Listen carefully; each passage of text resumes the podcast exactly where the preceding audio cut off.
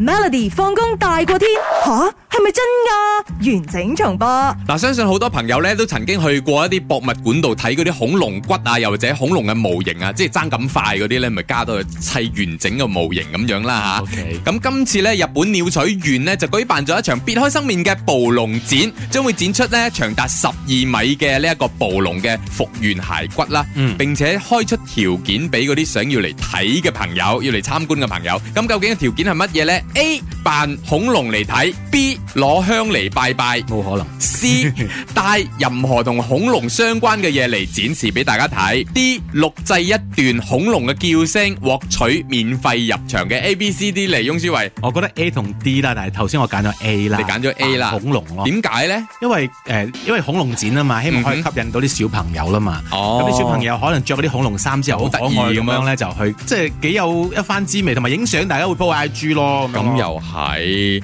你係答啱，但係你嘅你講解嘅嘢錯咗。啊係係啦，就係、邀請咗一班民眾，唔係小朋友，哦係、大人啊吓，就着呢個充氣嘅暴龍裝啊！你知咪好多泵咗氣嘅，係係係圓圓一粒咁啊，以子孫後代嘅身份入場，向呢個暴龍嘅祖先咧嚟參拜同埋致敬嘅。唔怪得你有個 B 嘅拜 香攞香嚟拜啦，真係。嗯因為佢係咁講嘛，嗱現場咧睇落去幾得意嘅，即係一班子子孫孫，一共有十五隻啦，有十五個人啦，響同一日咧就着晒嗰個暴龍充氣裝去嗰度啦，跟住館裏邊嗰啲管理人員啊就話：，當係暴龍啊，唔好食人啊，今日唔可以食人嘅，知唔知啊？咁樣，大家咧都好認真咁圍住呢個長達十二米嘅所謂祖先啊，就係、嗰個暴龍嘅骸骨咧進行簡單嘅參拜儀式㗎，係有係參拜儀式啊即係好，OK。似皇皇上嗰啲咁樣參拜，係啦係啦，即係萬尖歲萬歲萬萬歲要咁要樣。瞻仰佢哋嘅呢一個啊祖先咁樣嘅，咁係啦，現場都十分有趣啦，有嗰啲恐龍嘅叫聲，wow, wow 咁樣啊，咁一眾網民咧睇咗之後咧都話，哇，其實幾得意喎，跟住